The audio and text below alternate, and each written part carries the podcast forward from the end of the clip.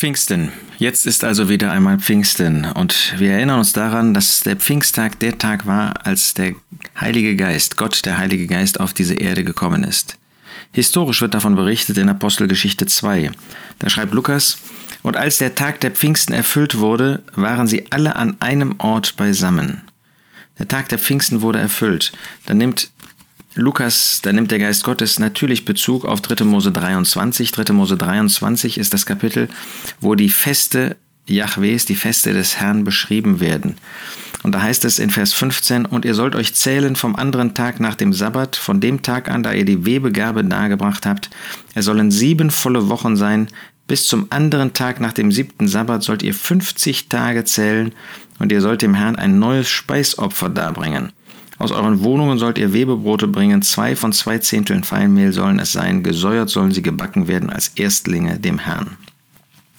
Also da wurde 50 Tage nach einem bestimmten Sabbat, beziehungsweise bei dem Tag nach dem Sabbat, das heißt dem Sonntag, dem ersten Tag danach, sollten 50 Tage gezählt werden. Was ist das für ein Tag?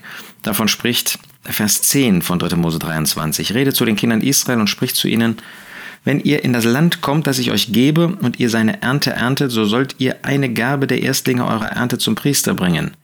Und er soll die Gabe vor dem Herrn weben, zum Wohlgefallen für euch. Am nächsten Tag nach dem Sabbat soll sie der Priester weben.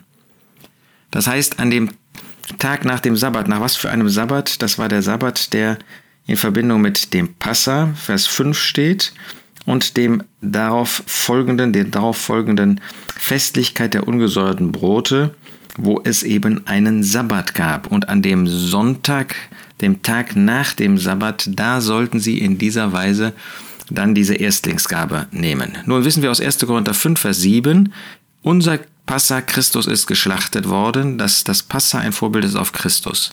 Wann ist Christus gestorben? Das war dem, an dem Tag, nachdem er mit seinen Jüngern dieses Passa gegessen hatte, das heißt an einem Freitag.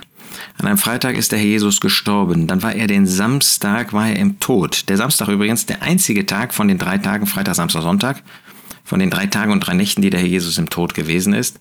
Der einzige Tag, wo er 24 Stunden vollständig im Tod war. Das zeigt uns das Ende des jüdischen Systems. Sabbat, Tod. Aber dann ist der Herr Jesus an dem Tag nach dem Sabbat, ist er auferstanden. Das war der Sonntag. Der Sonntag war der Auferstehungstag des Herrn. Und davon spricht dieses Fest der Erstlingsgabe in 3. Mose 23, Verse 9 bis 14. Von seiner Auferstehung. Es wundert uns nicht, dass bei diesem Fest nur ein Brandopfer verbunden mit einem Speisopfer und einem ähm, Trankopfer gebracht wurde. Da finden wir nichts von einem Sündopfer ähm, oder einem Schuldopfer. Warum nicht? Weil der Herr Jesus keine Sünde hatte. Er hat nicht gesündigt. In ihm war keine Sünde.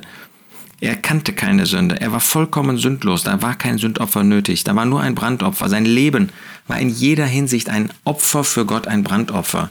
Verbunden mit einem Speisopfer, weil er vollkommen war. Dieses Speisopfer spricht von dem vollkommenen Leben des Herrn Jesus geprüft bis in den Tod. Das war er. Vollkommen ohne Sünde, vollkommen zur Freude Gottes.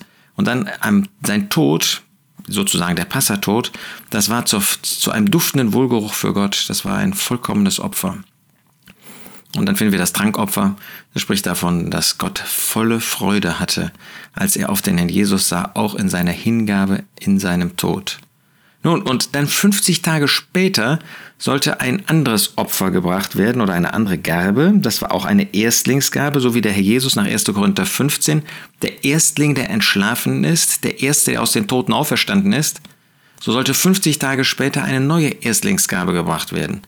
Nun, wir haben gerade gesehen in Apostelgeschichte 2, dass das der Beginn der Versammlung der Gemeinde Gottes ist an diesem Pfingsttag. Naja, gesehen haben wir das noch nicht, aber das wird dann da beschrieben.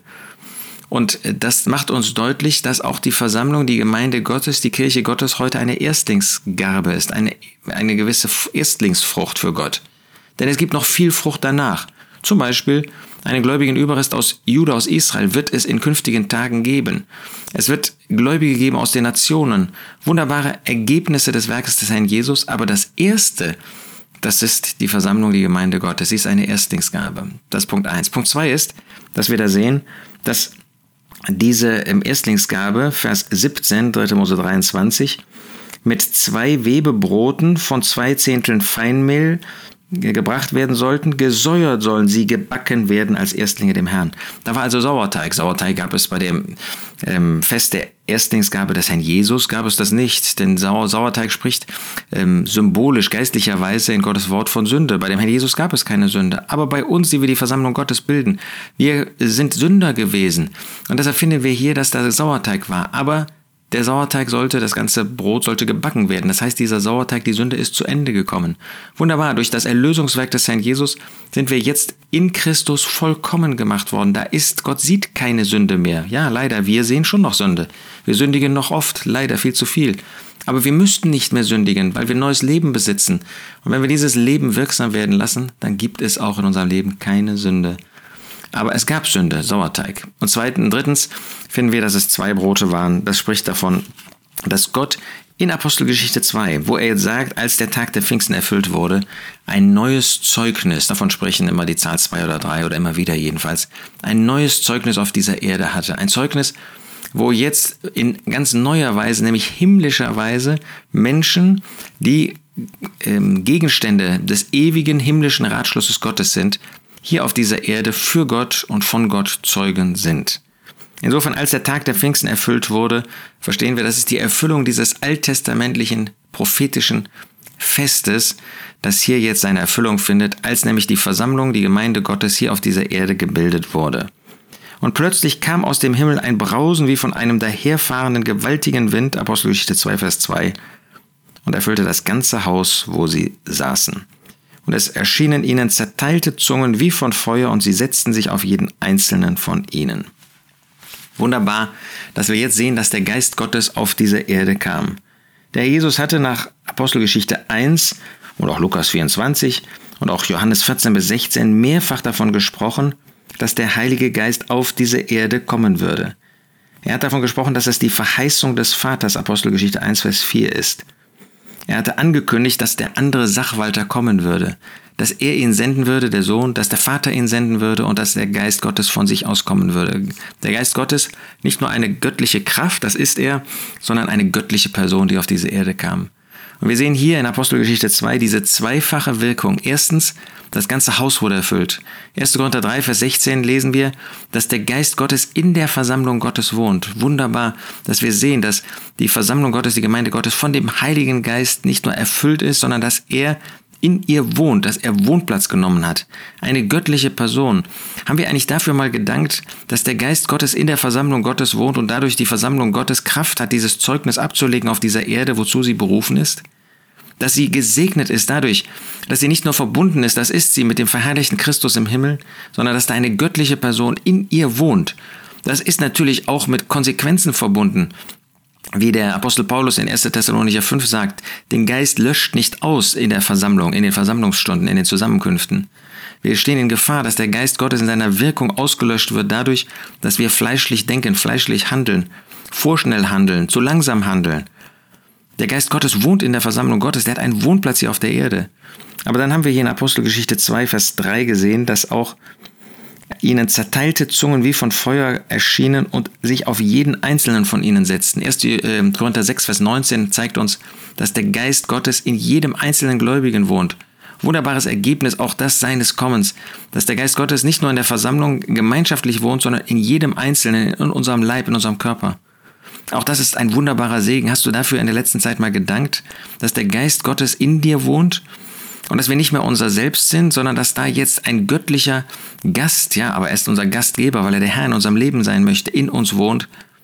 Wunderbares Vorrecht, das wir da haben, aber natürlich auch eine konsequent, Konsequenz, die sich damit verbindet. Es ist der Heilige Geist.